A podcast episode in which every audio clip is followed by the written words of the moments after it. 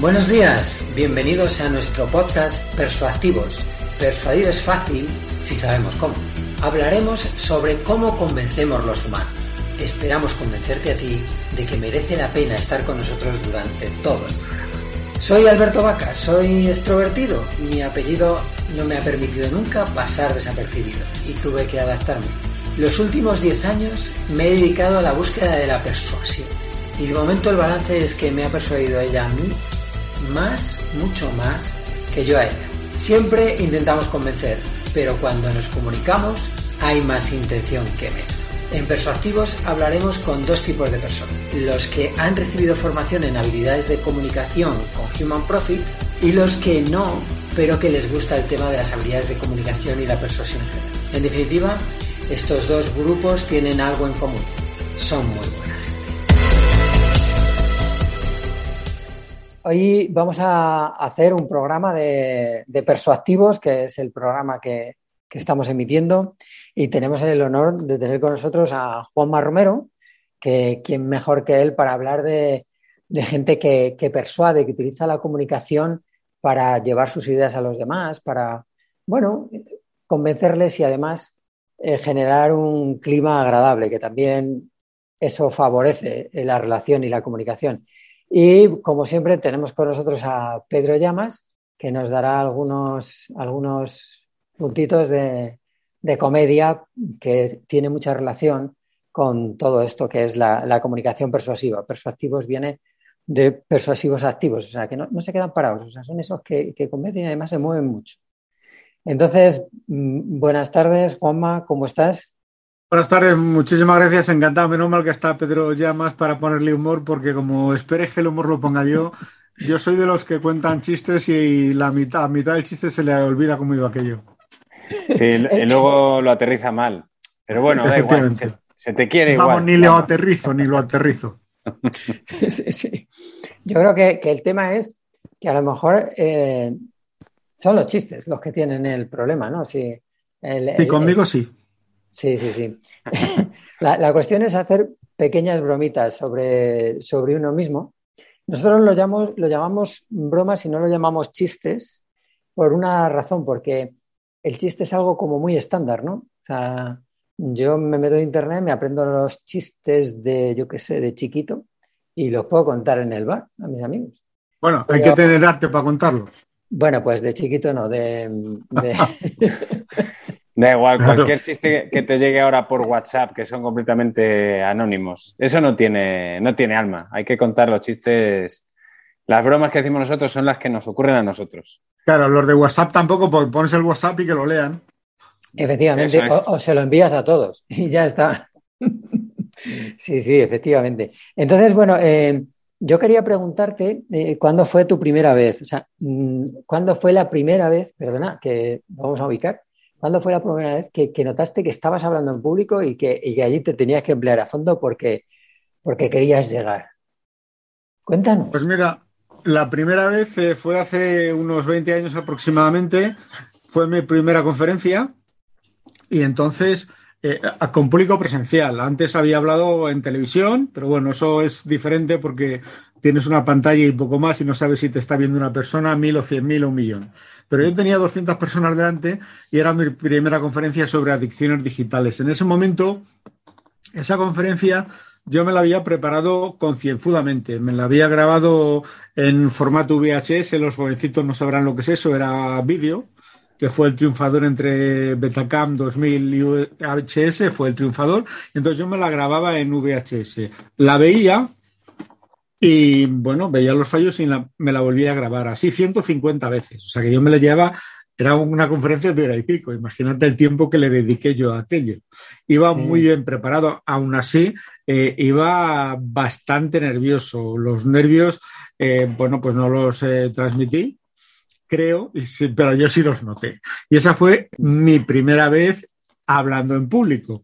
Ahí también eh, aprendí una lección que yo no caí entonces, pero la aprendí de uno que también estaba hablando, que le había mandado su jefe, porque al jefe no le apetecía, y le preguntó, bueno, ¿y qué tengo que hacer? Y el jefe le dijo, tú lo que tienes que hacer ahí es entretenerles y ya está, y luego lo demás da igual. Mientras estén entretenidos, lo demás es suficiente. Y eso lo he llevado yo siempre como una máxima, lo de, entretener al personal. Si les enseñas algo bien, pero por lo menos que no se aburran.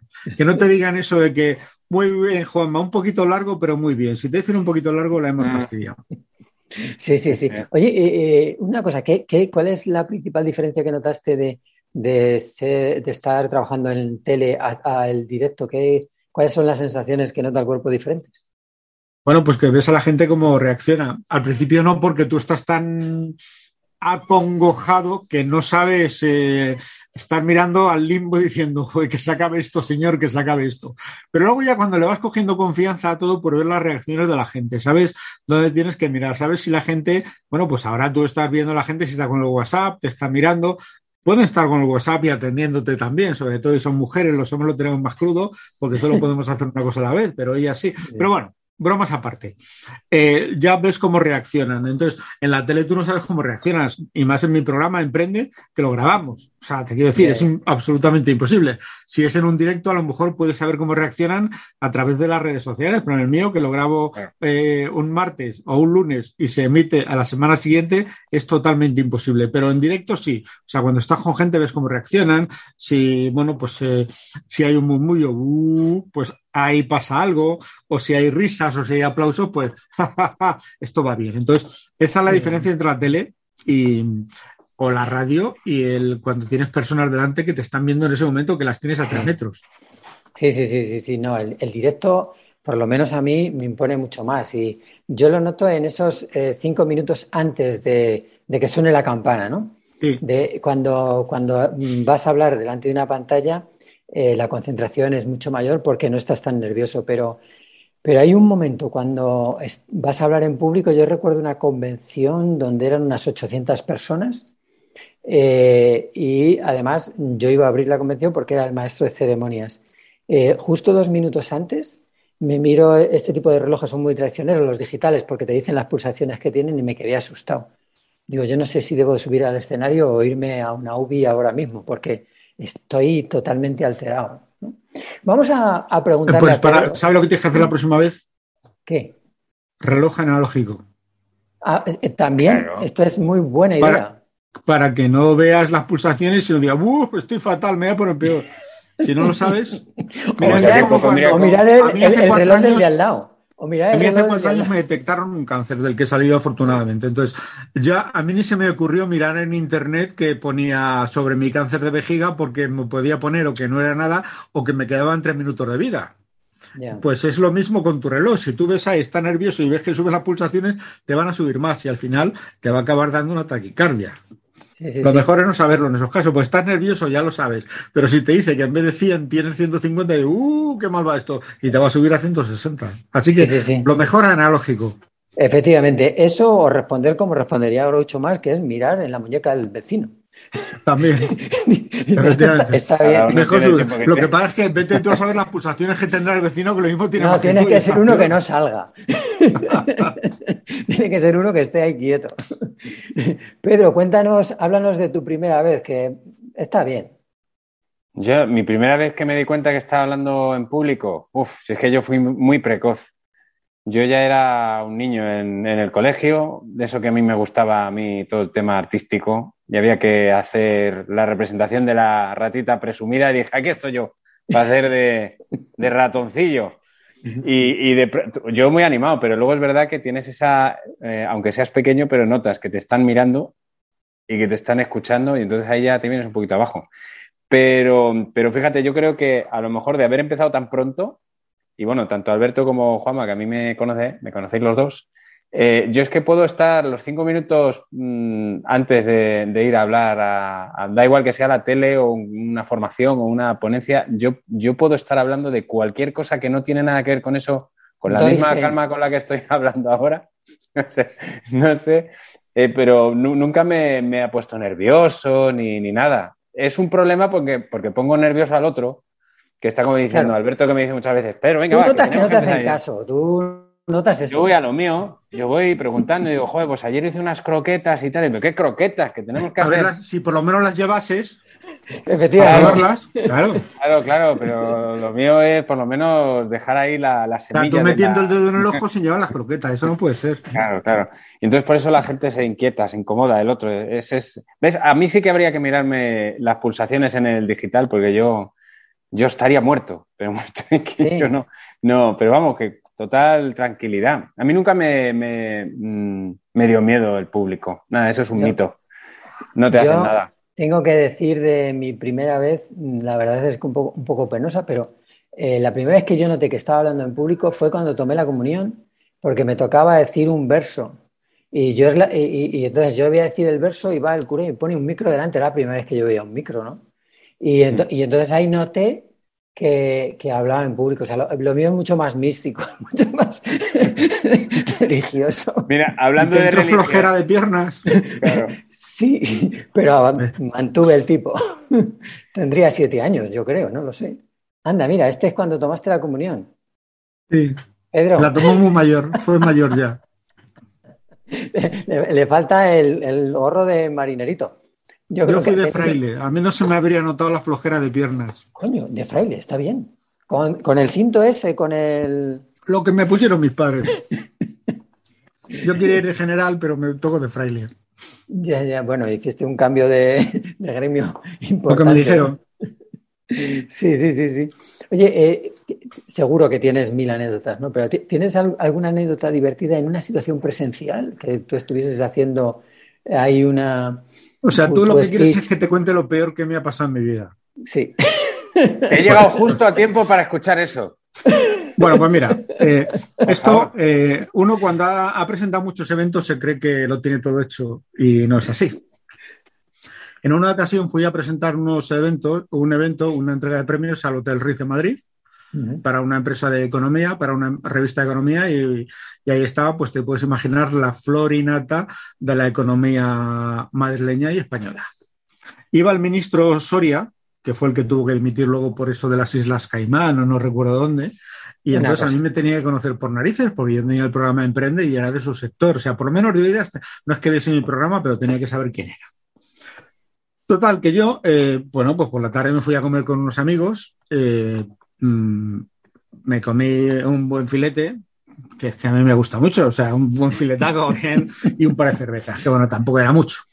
Y ese día, esos días yo estaba un poco chungo de la garganta y entonces me, me fui a, en la calle Donner hay un sitio que se llama La Moderna Apicultura, que tienen cosas para la garganta y cosas de estas, y fui allí a que me diesen algo y me dieron un aerosol. Me dijeron, dátelo un par de veces. Bueno, yo me lo di como 30. Pero bueno, tampoco tenía mayor importancia, no era una cosa grave. Yo seguí con mis sedes, normal, la garganta no iba más o menos, iba más o menos bien, y me fui. Era un guion que había que leer, o sea que no tenía mayor misterio, ni me lo leí. Me fui allí a las siete y media, esto empezaba a las ocho, a las eh, ocho menos veinticinco me puse a leer el guion, había tres o cuatro palabras, una era quiocera, que yo siempre decía coicera, pues no, pues las marqué bien para que fuese quiocera y dos o tres más y no tenía mayor misterio. A las 8 me pongo, me subo al escenario, espero a que vengan las autoridades, el señor ministro y compañía, entran y yo empiezo a leer y empiezo a decir, hola, muy buenas tardes, estamos aquí porque vamos a ver cómo tendremos los premios que estamos aquí, no sé qué, no sé cuándo, y estuve así hablando durante dos minutos. Se me había quedado la boca seca y yo, claro, echándole la culpa. Claro, yo no sabía qué hacer, si mm, eh, hacer como que me daba un infarto y caerme allí redondo, eh, salir corriendo, que era otra opción, o mm, seguir, decidir seguir. Entonces, claro, te puedes imaginar cómo pasé el minuto y medio hablando así cuando eso. Total, que al minuto y medio doy paso al primero que tenía que hablar, se pone a hablar él, me voy para atrás al backstage, me pongo de agua ciego morado y acordándome de la madre eh, y de toda la familia de la que me había vendido el aerosol. No te puedes imaginar hasta que esté. Acaba el tío y yo vuelvo, hablaba un poquito mejor porque ya había tenido agua, pero bueno, doy el paso al siguiente y otra vez me vuelvo para atrás y otra vez traca, traca, traca, traca, beber agua, beber agua, beber agua. Y acordándome de la madre de la hija de Satanás esa que me había dado el aerosol. Esto es así como lo cuento, ¿eh? Total, que llego, y vuelvo otra vez adelante y todavía eso. Y bueno, cada se va, va pasando el tiempo, voy mejorando de la comunicación de esta. Pero vamos, que aquello fue patético. Total, que ya a media jornada de los tres días ya más o menos voy hablando bien. Y cada vez que iba para allá, pues a beber agua y acordándome de la madre. Hasta que de repente me di cuenta de que había estado comiendo con mi amigo, me había metido ese filetaco y me había metido ese filetaco con sal. Porque claro, el filetaco. Y la sal es como el loctite, que te pega la lengua. Y claro, que un tío como yo, esto fue por falta de humildad y por chulo, y un tío como yo que da clases de hablar en público, antes de dar una conferencia, se meta un filete con sal, es para darle de leches. Eh, error de novato. Error de novato. No, esto es para darme de leches. Esto yo lo conté al día siguiente en mi blog. Claro, pero esto es por falta de humildad, por quererte, por ir de listo. y lo cuento, ¿eh? que no me cuesta a mí esto. Esto tiene mucho éxito cuando lo cuento en mis conferencias, porque la gente dice, claro, se ríe, se, se piporre. Claro, yo allí lo pasé, te puedes imaginar cómo lo pasé. Entonces, yo, pensaba que, al final lo siguiente es que te tuviste que salir del escenario porque, claro, te estabas meando. O sea, no, no, no, venga agua, venga agua. Mi vejiga aguanta mucho. De hecho, aguanté un viaje de Extremadura aquí con la vejiga a tope y no paré el coche porque no quería parar. ¿No? No te digo más. Entonces, bueno, pues yo, eh, luego en estos sitios luego te ponen los canapés, que yo lo llamo putaditas, que a mí me encanta. Bueno, pues me fui sin probar un puñetero canapé, o sea, me fui con una mala leche, claro, el organizador estaba por ahí, bueno, me fui, salí del Ritz y a coger la moto. ¿Sabéis cuánto tiempo me duró el cabreo y el disgusto? Es decir, hasta hoy. Bueno, pues los 15 segundos que tardé en llegar del Ritz a la moto. Y pensé, si no me vuelven a contratar, pues que no me contraten más. ¿Qué es lo peor que me podía haber pasado en ese momento? Pues que les hubieras gustado mucho y tuvieras que hacer lo mismo otra vez. Y eso es complicado. claro, porque si te vuelven a contratar. Eso, Pero por el lado serio.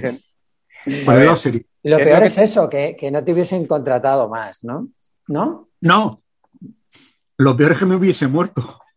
Ah, bueno, sí, visto sin duda. A partir de ahí, lo demás es todo muy relativo, ¿verdad? Sí, sí, sí, sí, sí. Claro. Entonces, fijaos, pero esto tiene una segunda lectura. A los tres meses hay un evento de networking y, me, invitan y me presento allí. Y resulta que estaba el organizador, el que me había llamado. Un tío de dos metros, que claro, lo veía todo y yo, claro, le veo allí, medio oscuras el sitio, en el Círculo Bellas Artes, y escondiéndome para que no me vea. Pero yo escondiéndome.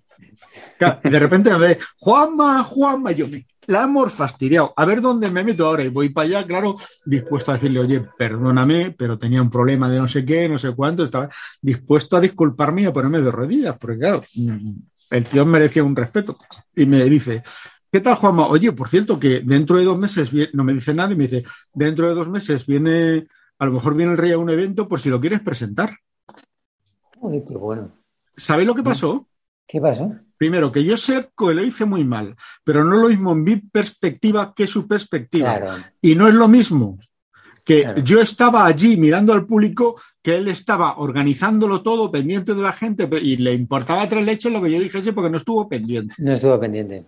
O sea que es diferente, ¿entiendes? Claro, si él me oye decir, hoy la buena tarde, de aquí, dice, este tío no lo vuelve a dirigir la palabra.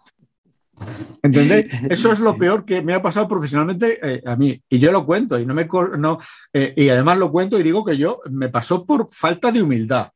por no preparármelo, porque no me leí ni el guion y además no tuve el cuidado de decir, pues no me tomo, eh, no le echo sal al filete y no me tomo las dos cervezas. Ya. Es que se lo digo a todo el mundo, que no puedes tomar eso, no puedes tomar aperitivo, no puedes tomar frutos secos. Si vas tú y te lo tomas, tú eres tonto, chaval. Y los frutos secos son también muy peligrosos, ¿no? Los frutos secos son criminales, te quedan en la garganta. Y... Sí, sí, sí. De hecho, yo en las formaciones que hago, a veces se lo he dicho a algunos del PP y del PSOE cuando se da formación, les he puesto en la sala de espera y les he puesto eh, em, eh, kikos, em, cacahuetes, eh, cortezas, o sea, todo lo que se te queda en la garganta, que luego te hace toser, y se han puesto a hacer, les he puesto a hacer la entrevista y se han puesto a toser como descosido. y, ¿Y por qué toso? Digo, pues te, pones a toser al macántaro porque te he inflado a frutos secos y eso no se puede hacer antes de una entrevista. Joder, qué cabrón eres. Digo, pues así aprenden la lección. Y la han aprendido. Sí, sí, sí. Mira, el que no aprendió fue Fernando Simón, acordaos de aquella. Sí, es que me he comido unas nueces. una, una, almendra, era una almendra. Una, almendra, una almendra. Digo, pues no comas almendras, muchacho. Es que, a este hombre le gusta mucho es el que trekking. Se, pueden comer, pero hay que saber masticarlas. Claro, Eso también. Le encanta el trekking y todo esto. Y entonces todo ese tipo de perfiles utilizan mucho los frutos secos. Mm. Eh, y este es de los que come habitualmente frutos secos, claro, pero... Eh, pero tienes que saber cuándo los comes. Compatible. Claro, claro. Y además claro. lo tienes que comer con líquido, si acaso. Sí, sí, sí, sí no, no. Pero son... no solo frutos secos. Eh, si te, no te puedes comer una, un sándwich mixto de estos que te hacen tostado con pan bimbo, porque los bordes claro. se queman. Y ese sí. quemado es el polvillo ese que se queda. Sí, sí, sí. Te lo tragas y se te queda la garganta. Fíjate, de eso no había oído yo. Claro, sí. pero sin embargo, si tú quieres comer algo antes de una conferencia, te vas a un sándwich de esto, de, de, las máquinas de vending, que no tiene... Fantásticos. Claro. Y ya está.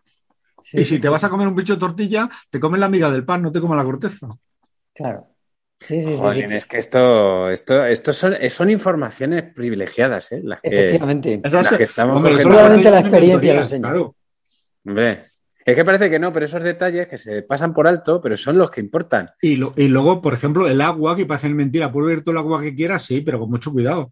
Que como des un sorbo grande, te, te, te, atraganta. Es que, y la saliva igual, es que te puedes ahogar con la saliva.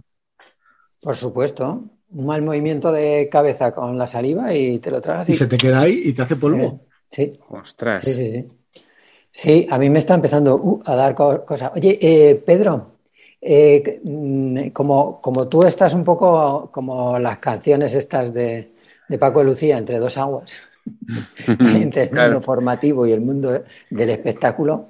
Eh, sí. Va, haznos un baile, sí, eso, que nos baile, que nos baile. No es mi fuerte. No baila es mi fuerte, bien, pero, pero, pero, sobre todo canta mejor. No, no, pero que baile, si canta bien, que baile, que es lo que peor hace. No vamos Ay, a pensar fácil, ¿no? Claro, claro. Juan, no, no, lo que quieres que... que... mal no hago ninguna. Claro.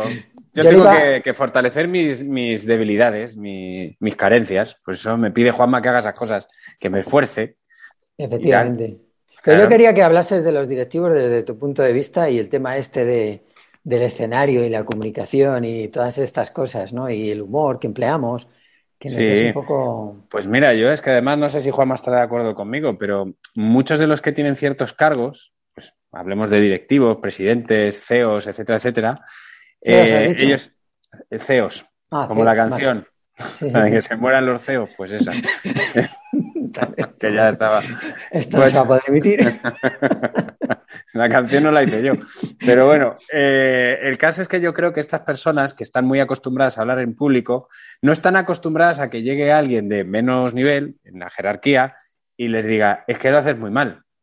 Entonces eh, salen ahí pensando que dentro de su nivel porque han salido el paso y que lo han hecho bien y no se han dado cuenta que han aburrido a las moscas, que no sabían ni qué decir, que, el tono de voz no era el adecuado y tal, pero nadie se atreve a decirle, pues oye, a ver si recibes unas clasecitas, unas mentorías, unas cosas. Y yo creo que, que eso es lo que les pasa, en general, a ellos y a todos. ¿eh? Cuando tengas a alguien al lado que no, que no te hace una crítica constructiva, malo. Porque me digan todo el rato que lo hago muy bien, para eso me lo digo yo. ¿Qué es lo que les eso... sucede, no? Los gabinetes de prensa les dicen, qué bien lo ha hecho don fulano. Sí, sí, porque eso en me el pasa... es su responsabilidad. Eso sí. me ocurre a mí, me ocurre a mí mucho cuando voy a dar conferencias, le pregunto a la gente, bueno, ¿qué tal? Y digo, ah, Juan, excelente, maravilloso y tal. Digo, bueno, pero ¿qué has visto mal? No, no, todo fenomenal, cojo no sé qué, tal, tal, tal. Digo, bueno, ¿y qué mejorarían? No, no, no, no hay nada que mejorar, todo excelente. Así que me tengo que llevar a mis hijas para que me pongan a parir. Y mis hijas me hacen la lista y me ponen a parir. Es verdad. es verdad. Porque claro, a mí que me digan que todo es excelente no me vale, porque si te dicen todo excelente, al final te lo crees claro. y, y, y, la estás fastidiando. Claro. Pero es que siempre, o sea, no, te, no, no, y además, como eres el de la tele, más no, no, como le he dicho al de la tele, coño, pues si te estoy diciendo que me digas en qué mejorarías. Ya, ya, ya, claro. También es porque en líneas generales la gente no, no, no, tiene conocimiento sobre lo que hacemos, entonces cualquier cosa les parece bien. Porque claro, imagínate, ellos ya hablar delante del público les supone una dificultad, nosotros estamos acostumbrados. Pero hay cosas que a lo mejor alguna vez me han dicho algo que no le gusta, pero yo, por ejemplo, hablaba antes mucho de adicciones digitales y uno de los ejemplos que ponía es, pues, cuando sacas a cagar al perro. Y nadie me decía nada hasta que un día fue mi hija a hacerme el control y me dijo, papá, no te dejes decir sacar a cagar al perro. Cuando sacas al perro a la calle, todo el mundo sabe a qué sale el perro. Y es verdad. Sí. Y no me lo decía nadie hasta que fue mi hija y me lo dijo. Pues ese es el problema, que no, no, te, no se sinceran porque no se atreven o porque no sé qué, porque admirarme tampoco es que ellos sea para admirarme, o sea, simplemente porque no se atreven o mm. porque pasan. Entonces que llevar a alguien de tu confianza que te ponga a parir. Sí, sí, sí, o peor aún, que no te quieran rectificar y no te quieran dar las claves para mejorar, porque entonces les comes la tostada. ¿eh? Gente que diga. En realidad, que se lo pregunto son gente que vienen a verme porque sí, no, no porque sean de la competencia. Entonces. Pues entonces está claro que, pero por eso yo me llevo a mis hijas que son las que me controlan y me dicen, oye papá, que no, que no, que no. Y además son duras las hijas de Satanás, ¿eh? o sea, que, están cañas. Es que yo creo eso, que, un hijo siempre es duro, ¿no? No sé yo si me atrevería a que los míos me viniesen a ver. La verdad es que me has dejado en un, con un dilema en la cabeza. Pero bueno, eh, hablemos de los directivos. Eh, la cuestión que yo me pregunto muchas veces es eh, ¿por qué no notan la necesidad de mejorar? O sea, porque yo quiero colgar un cuadro, noto la necesidad de que no tengo un taladro y me compro bajo la ferretería y me lo compro. Pero ellos de verdad que no notan la, necesidad de mejorar cuando yo creo que tienen muchas cosas mejorables. ¿Por qué no? Sí, pero si todo el mundo les dice que lo hacen muy bien, pues dicen, pues es que lo hago bien. Claro.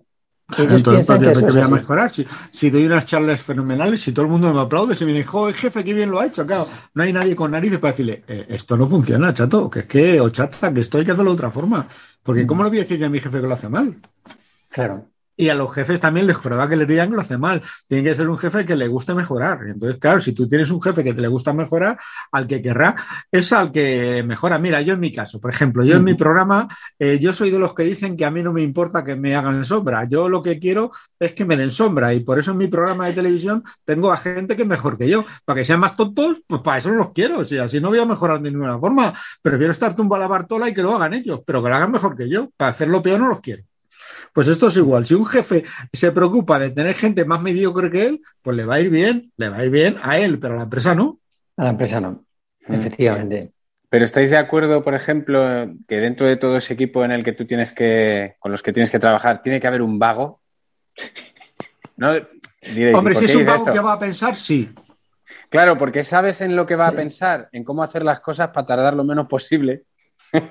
y así no tener que trabajar. Bueno, sí, va, Claro, esto no sé quién lo, lo decía, pues uno de estos, un, un Bill Lo decía algunos, sí, si va a ahorrar tiempo, sí.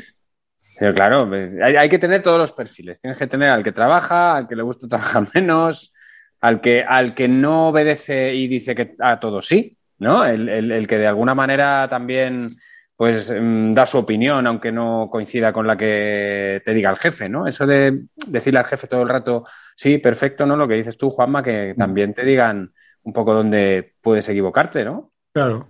tiene que haber. Claro, efectivamente. Bueno, eh, siguiendo pensando en, los directivos, que a, mí es un tema que, me interesa muchísimo, ¿no? Que cuando un directivo os gusta hablando en público, ¿qué suele hacer para que, para que, cómo son los buenos? O sea, si tuviésemos que trazar un perfil de esos que sí que persuaden, ¿qué es la que vosotros destacaríais? Muy humano. Muy humano, ¿verdad? Un tío normal. Mira, yo, por ejemplo, cuando hablo en público, yo no soy Matías Prats, ni vocalizo bien, se me seca mucho la boca, tengo que estar siempre con una botella de agua porque no tengo un problema que voy al médico, tengo que ir al médico porque no sé qué me pasa, que se me seca mucho la boca. O sea, pero más o menos suelo tener cierto éxito. Y es porque cuando la gente me ve, ve a Juan Romero. Y es que esto que os he contado de lo que me pasó lo cuento con total naturalidad. Y a lo mejor se me traba la lengua, pero es que me da igual, es que es así. O sea, o si cuento que he tenido cáncer o que me he arruinado o lo que sea, pero lo cuento con total naturalidad. Y eso es lo que vende mí. O si el, día uno voy a Cuenca a, a hacer una cosa con emprendedores bueno, pues les voy a contar cómo me he arruinado, cómo he perdido, montado una tienda en Amazon que ha sido una ruina, y luego cómo, a, bueno, una ruina, he perdido 6.000 euros, tampoco es una ruina, y cómo a raíz de esa, mm. de esa pérdida de la tienda hemos escrito mis hijas y yo un libro y damos conferencias y sacamos de dinero, pues pero cosas que me han pasado a mí, cosas normales, yo no voy a ir diciendo, no, yo soy el de la tele, joder, tengo 48 premios, que tengo 48 premios. Pero no voy ahí de listo y tal, voy un tío normal y cuando acabo la charla, si uno me viene y me pregunta una cosa, pues le respondo, me siento con él y digo, mira, no sé qué, chato, y me dicen, ¿y usted? Digo, y yo le respondo, si me dices de usted, te pego dos, dos leches. ¿Entiendes?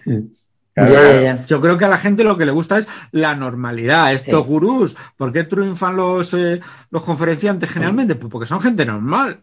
No van de listos ni de hay que están por encima del bien y del mal. Si somos, si todos nos vamos a morir, nos van a meter en el mismo sitio. Y por mucho dinero que tengan, no te lo vas a llevar. Efectivamente, ya eso es así, ¿no? Muy bien. Eh, ¿Tú qué, qué opinas? O sea, a mí me parece que hemos destacado el criterio de cercanía, o sea, la gente que convence, o sea, si, tuviésemos que decir unos rasgos que define a los persuasivos, eh, siguiendo lo que has contado ahora, es cercanía, o sea, normalidad. Eh, porque en realidad luego lo que tengas que contar, tienes que contarlo, ¿no? Pero házmelo cercano para que te acepte mejor. E, sería un poco eso, ¿no? Más o menos. Sí, yo en el fondo ya no solamente ver a la persona, sino que ya que la ves, que de alguna manera, y dependiendo del tipo de ponencia o charla que estén contando, ¿no? Pero que se pueda ver cierta pasión en lo que, en lo que cuentan. O sea que detrás de una empresa siempre tiene que haber una, persona y que esa historia te la sepa contar bien. Y cuando tiene pasión por lo que hace, por lo que quiere transmitir, ¿no? Pues em, pues, pues ya, ya vamos, te va llevando en volandas. O sea, pero eso desde que estaba yo en el colegio, luego en la universidad y tal, ¿quiénes eran los mejores profesores? Pues los que de alguna manera estaban fuera de todo lo que te enseñaban, ¿no? Y veías un poco su personalidad y lo que opinaban. Y entonces, o, aquellos que, claro, les gustaba tanto la asignatura que, jolín, es que la pasión se contagia y es verdad. Entonces, yo creo que para eso sí, sí, sí es necesario que, que un líder o un directivo o algo así tenga esas dos cualidades. Porque si un tío es, no, es cercano y tal, pero no es apasionado, pues al final no te va a decir mucho. Es un poco el equilibrio de las dos cosas. Y los hay muy buenos, claro. Sí, yo, yo... a entender. O sea, que utiliza palabras sencillas. Fíjate, yo recibo 200 emails todos los días. Hay veces que eh, que te mandan email que te dicen, mira, hola, mira, somos, eh, tenemos una empresa multicanal del sector farmacéutico que hace unos engagement en environment de, de digitalización excepcional de no sé qué tal. Entonces, respuesta mía. Eh, hola, ¿qué tal? Mira a ver si esto me lo puedes traducir al castellano, que lo entienda mi padre que tiene 80 años y a los 8 estaba arando y no sabía hacerlo con un canuto. Y ya te responden y te lo escriben bien. ¿Entiendes? O sea, pues que me repatea que den por mm. sentado que yo conozco esos términos que los conozco. Porque Además, lo más que permito que se diga es startup. O sea, a mí, yo les aviso, cuando tenemos plato y me viene uno, le digo, oye, no me utilices tecnicismo ni anglicismo. Entonces dice, bueno, ¿y qué es tu empresa? Mira, bueno, pues mi empresa tiene unos skills y, le pregunto yo, oye, ¿y, ¿y, qué es un skill? Fíjate si sabré yo lo que son, son los skills que trajo las habilidades blandas. Y luego me dice, sí, y luego, y bueno, ¿y qué más hacéis? Digo, bueno, pues eh, tenemos unos engagement. Y le digo, oye, ¿y qué es un engagement? Y bueno, ya entre que te explica lo que son los skills y los engagement, han pasado tres minutos, la entrevista dura cuatro, el tío no explica lo que es su empresa y no repite que se jorobe ¿Entiendes? Porque se lo has avisado. Habla con palabras sencillas, que la gente te entienda, que no tienes por qué ir de listo, que ya hablarás de skills, engagement en el ambiente en el que tú estás hablando, pero tú estás, en, por ejemplo, en mi programa, un canal 24 horas que lo ve todo el mundo a cualquier hora y en cualquier momento y de cualquier edad. Y hay gente que entiende emprendimiento y gente que no tiene la más repajolera idea. Entonces, vamos a hacer que nos entienda todo el mundo. Yo siempre digo que a mí me hablen como si fuese tonto, que no tienen que eh, utilizarme ni tecnicismo ni anglicismo. Claro, empiezan a utilizar palabras en inglés. El otro día uno le estaba haciendo una entrevista y utilizó cuatro veces environment. environment. Digo, bueno, vamos a ver, explica ya lo que es el environment para que la gente se entere, porque aquí tú sí estás mirando y haciendo así, pero explícalo porque la gente no sabe inglés. No se dan cuenta. ¿Entiendes? De que en, cada momento hay que ser muy cuidadoso con eso. Porque, ¿qué ocurre? Yo eh, eh, lo sepa o no lo sepa, cuando llegue ahí lo corto. Y si no, no queda bien la frase sin environment, no meto la frase. Y te quedas sin la frase.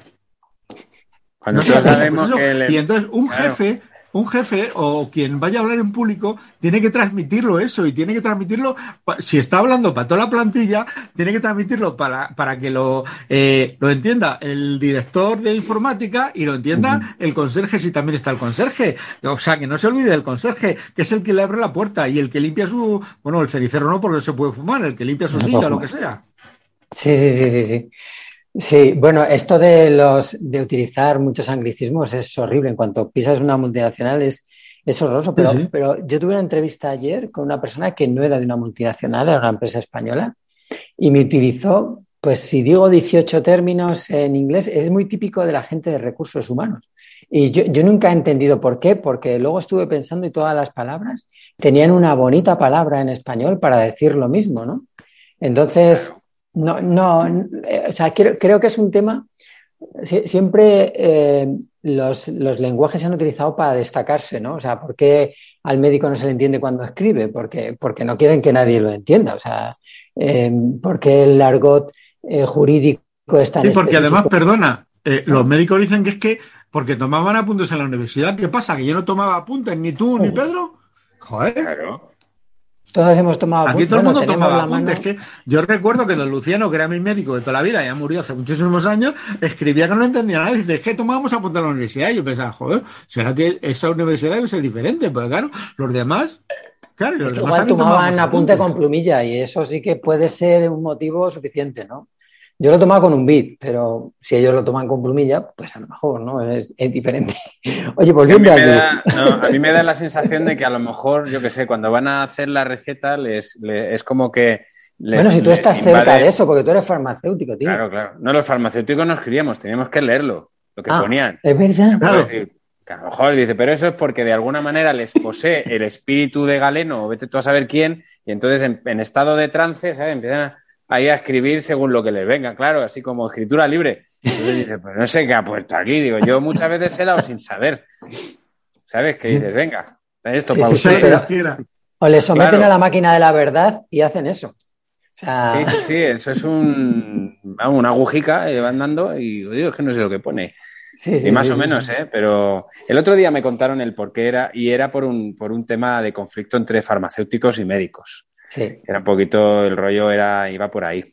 Y ahora te aguantas y traduces esto. Es algo así, Eso ¿no? es. Dice, ¿no querías tú que te escribiera yo? Pues ahora te las voy a escribir. Espérate, que y te vas a mira, enterar. toma, ahora te vas a enterar. Era algo Sí, por sí, ahí. sí, Que- sí. Si hay algún médico que nos está escuchando, que por favor Que apague el lo programa. Y no sea O que, que nos lo consulta con él la semana que viene y la fastidia. Claro, Sí. claro. No, pero los médicos están empezando a ser, ca- o sea, a utilizar también humor blanco y cosas así. Es, es un sector que en algunos puntos está también mejorando. Bueno, Hombre, tiene eh, que mejorar mucho también eh, el tema de la comunicación.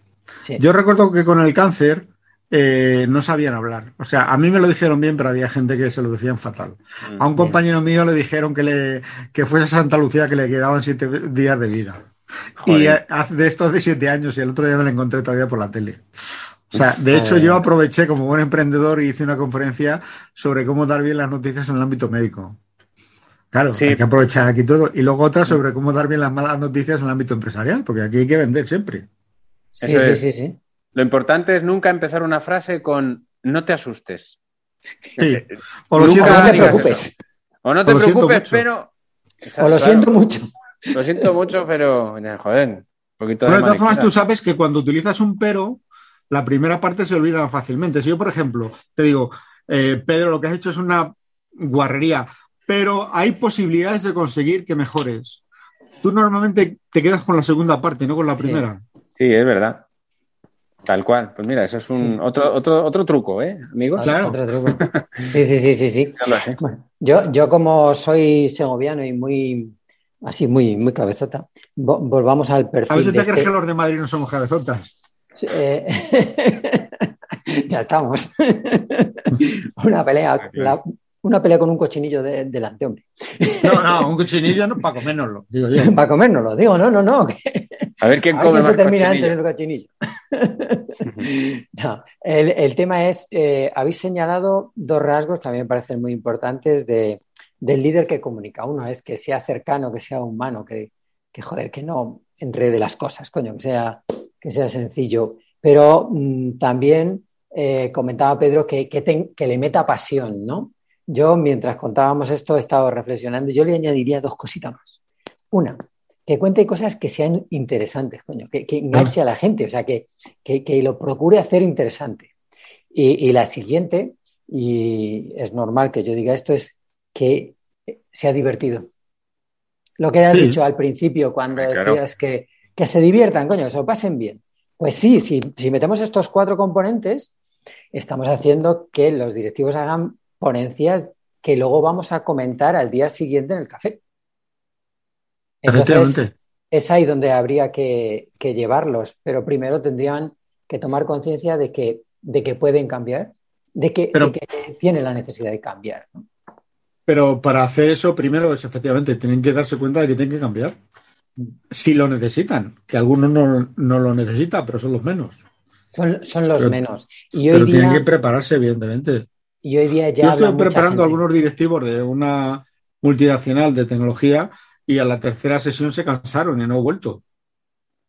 Porque les decía lo que tenían que hacer o lo que yo creía que debían hacer y era muy pesado. Entonces decía, no, es que esto me cansa mucho, me estresa, digo, tengo mucho que hacer. Digo, pues nada, chico, Madre no te dediques a esto, vamos, no te dediques a esto, dedícate al otro y esto no lo hagas. Yo creo que un sitio donde hay un filón para donde se pueden hacer muchas cosas es en el mundo de- del data, o sea, de- en, en el data communication. O sea, hay mucha gente eh, que tiene que hacer presentaciones, pero de lo que hablan es de tecnologías, todos los que estén en el ámbito de la inteligencia artificial. Sí, Y- ciberseguridad. Yo estoy, mirando algo de ciberseguridad en ese tema.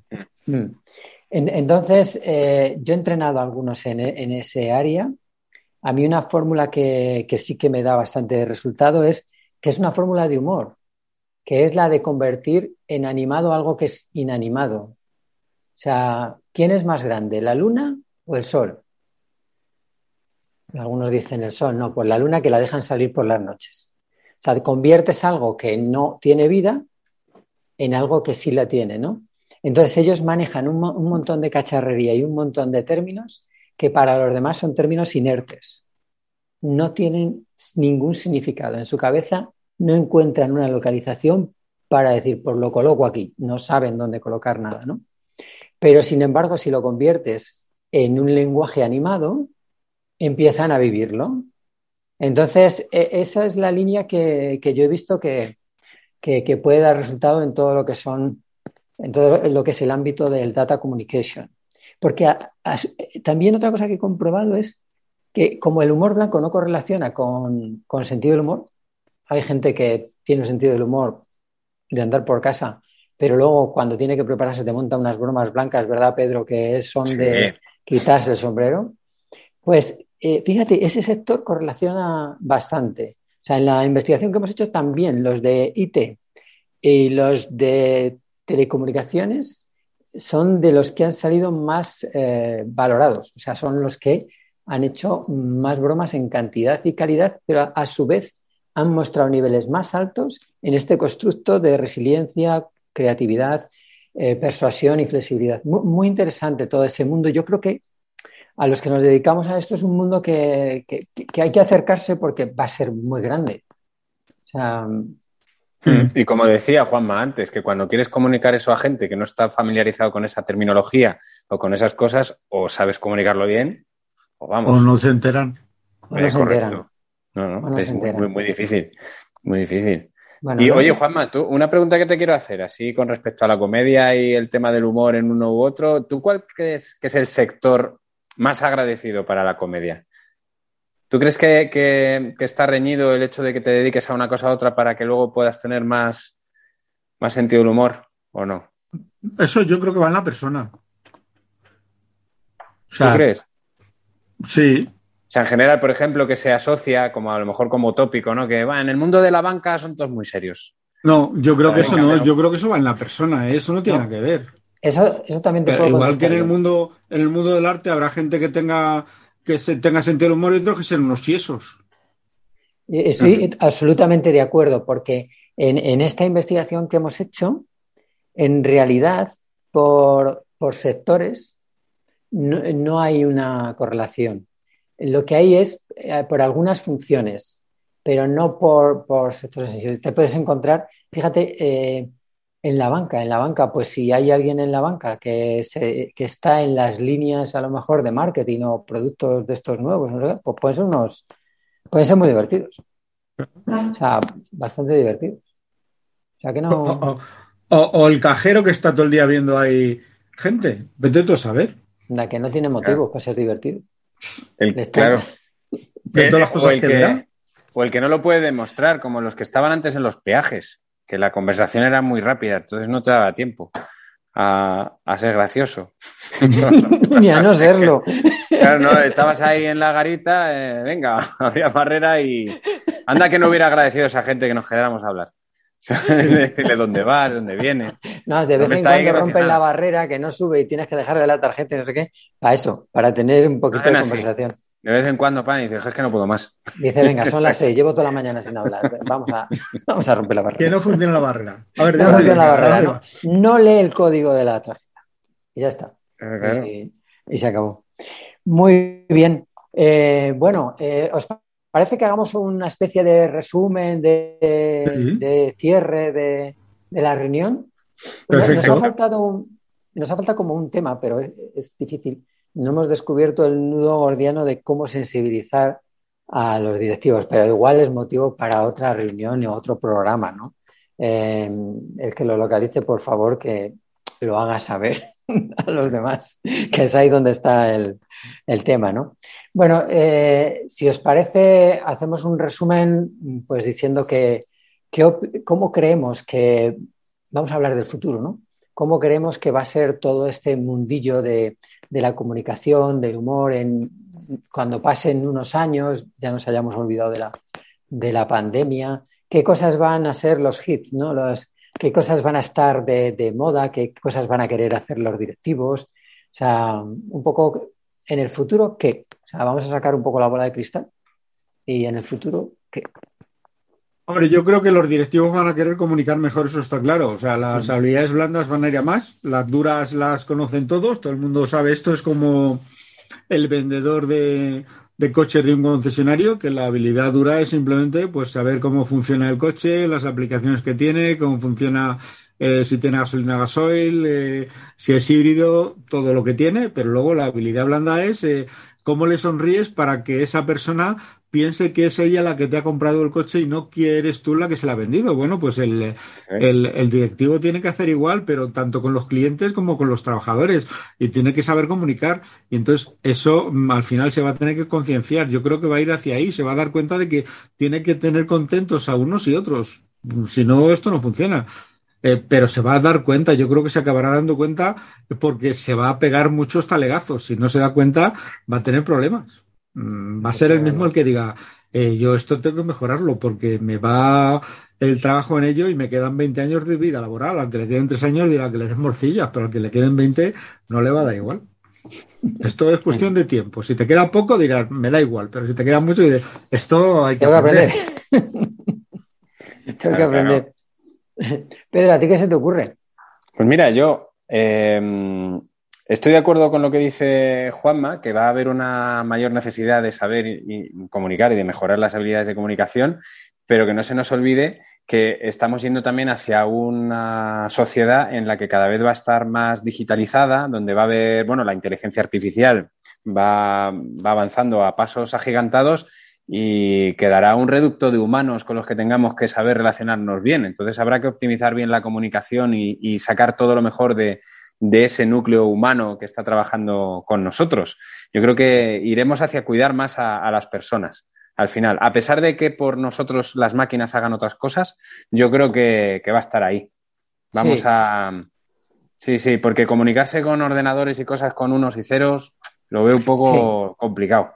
Yo creo que también, yo estoy de acuerdo. Yo creo que eh, la tendencia que hay, sobre todo en el mundo de los directivos, es que el pensamiento lineal ya no les sirve como les servía antes. Entonces ahora tienen que tener un pensamiento más lateral, más creativo, eh, más flexible, pero también más resiliente. Entonces yo creo que en el futuro van a estar de moda los cuatro factores que hemos sacado aquí. O sea, el ser cercanos, el, ¿cuál has dicho, Pedro? El de ser pasión, el de meterle pasión, el, el de hacerlo interesante y hacerlo divertido. Probablemente en el futuro esos cuatro factores estarán de moda. Y luego yo creo que va a haber como actos de comunicación más eh, especializados. Ahora hacemos eh, muchas convenciones donde hay que hablar a, grupos muy heterogéneos y yo creo que esto va a ir cambiando a grupos más especializados.